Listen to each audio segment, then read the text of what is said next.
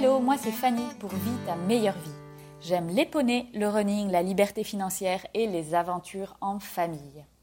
Je suis passionnée par expérimenter et développer des outils pour vivre ma meilleure vie. C'est ce que je vous présente dans ce podcast, des clés et des outils pour que chacun puisse se rapprocher de sa meilleure vie. Qu'est-ce que ça signifie vivre sa meilleure vie? Cette définition est propre à chacun, mais le principe de base est que chacun choisisse consciemment ce que l'on veut faire de notre temps sur notre belle planète. Que votre problématique soit trouver sa voie, trouver du sens dans ce qu'on fait, trouver plus de temps, euh, améliorer son rapport à l'argent, développer des investissements, vous trouverez dans ce podcast des conseils et des clés pour vous aider dans ces recherches-là.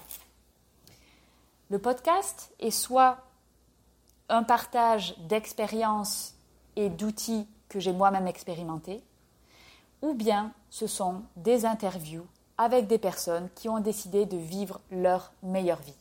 Ceci afin d'inspirer et de montrer quels sont les outils que les autres personnes ont mis en place dans leur vie. Si vous aimez ce podcast, je vous encourage à mettre des commentaires, liker, vous abonner. Cela aide à la diffusion de ce message qui est important, car le but ultime, c'est que chacun soit heureux et vive sa meilleure vie. Bonne écoute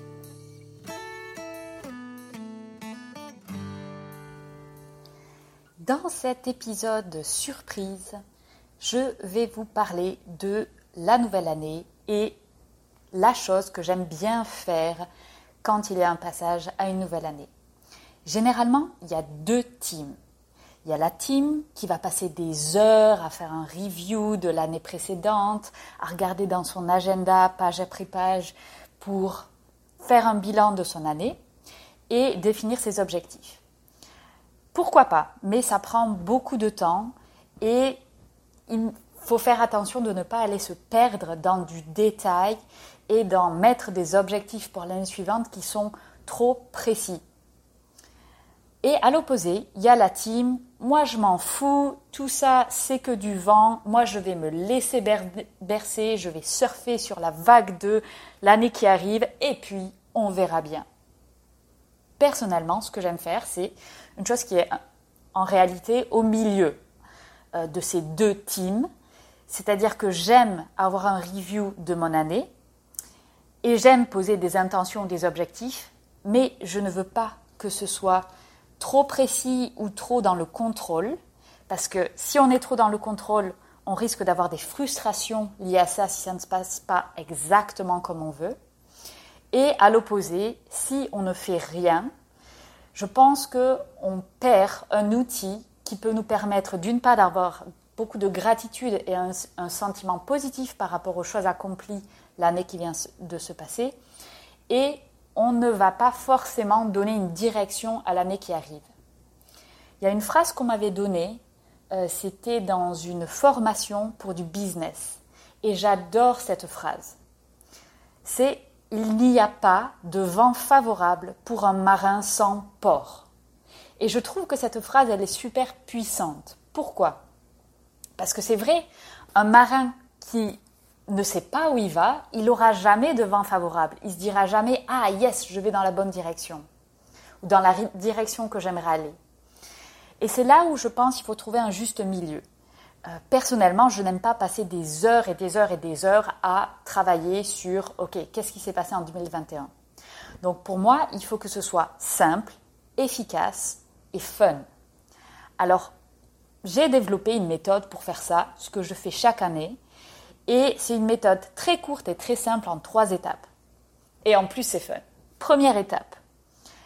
Le review de mon année précédente, l'année qui vient de se passer, je le fais en regardant les photos de l'année qui vient de s'écouler.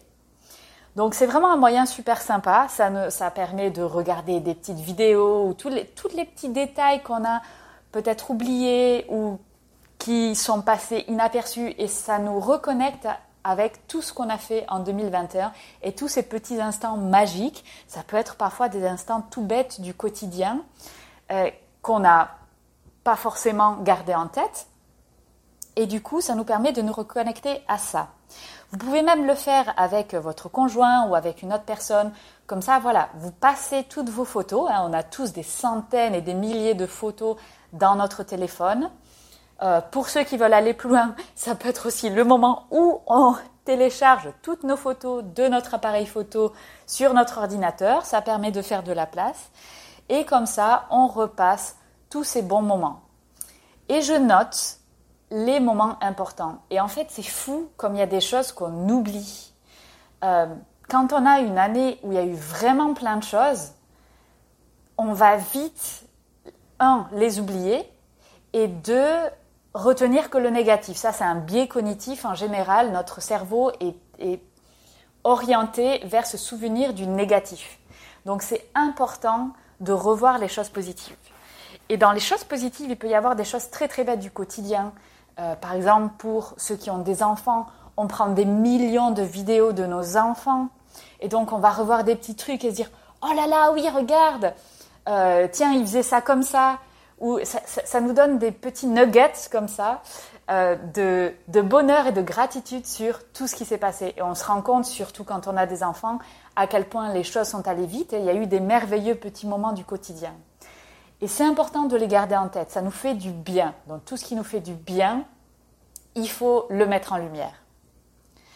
Ensuite, on passe à l'étape numéro 2. L'étape numéro 2, c'est je vois ce qui m'a manqué ou tout simplement ce qui a foiré dans mon année.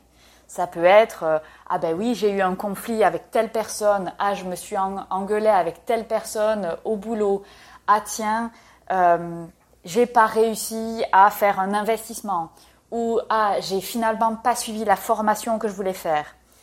Donc ça, c'est je pense que c'est vraiment important de noter tout ce qui a échoué ou tout ce dont on a manqué.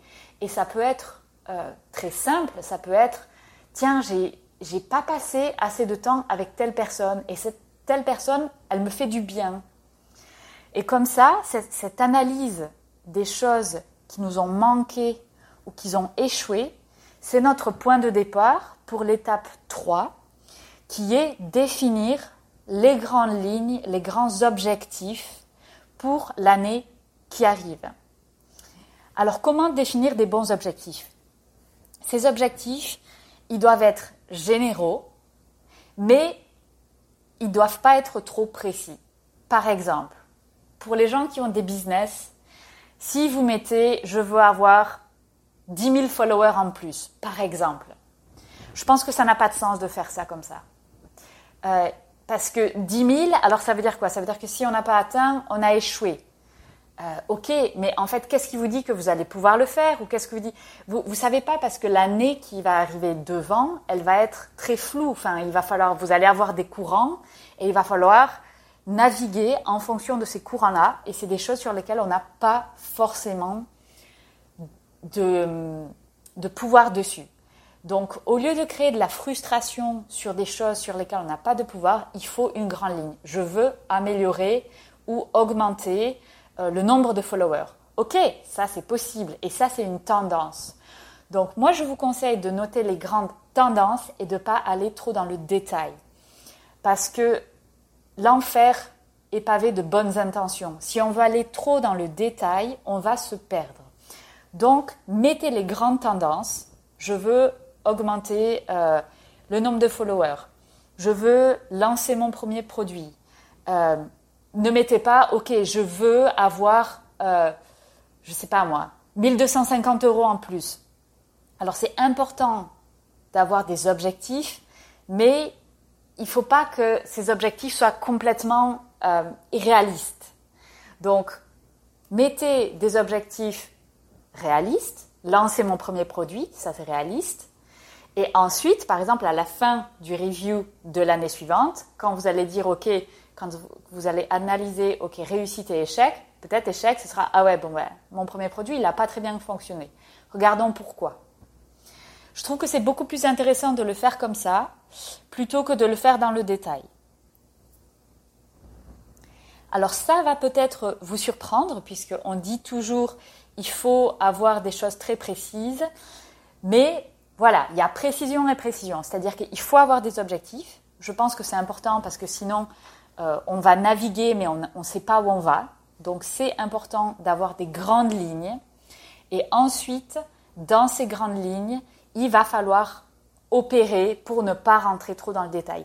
Si on fait trop dans la précision, on rentre dans le contrôle de tout. Vous ne contrôlez pas tout. Et ça, c'est juste un fait. C'est comme ça.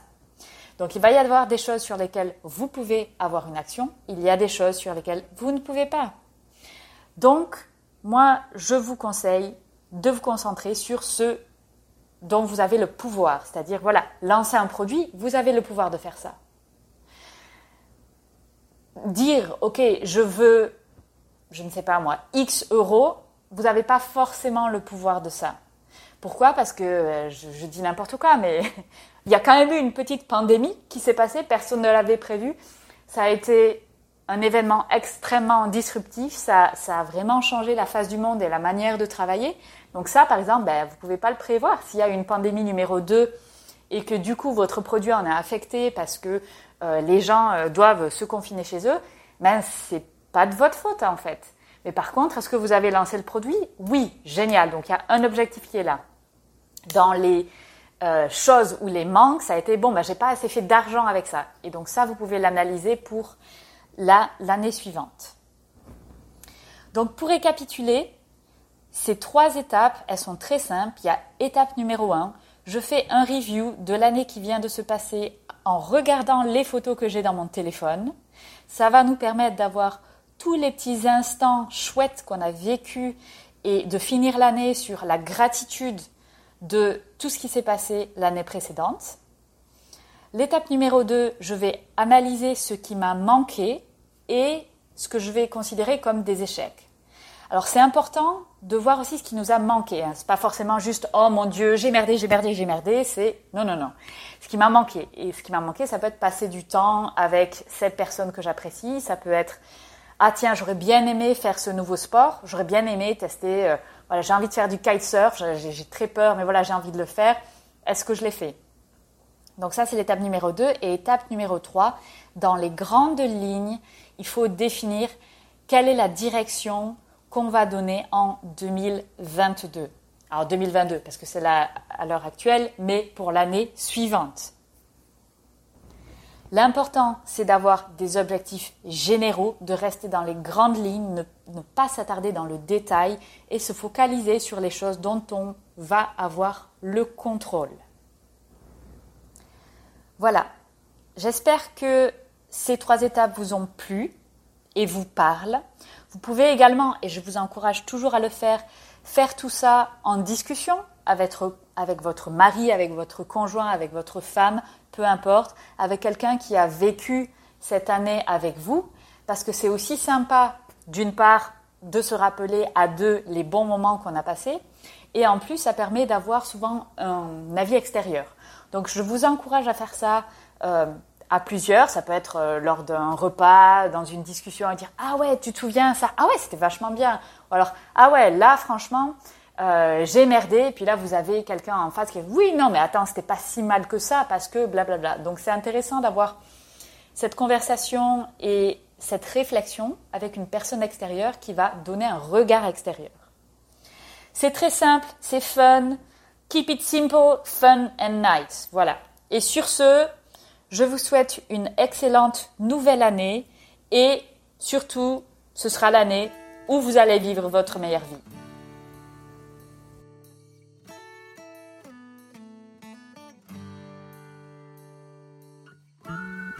J'espère que ce podcast vous a plu.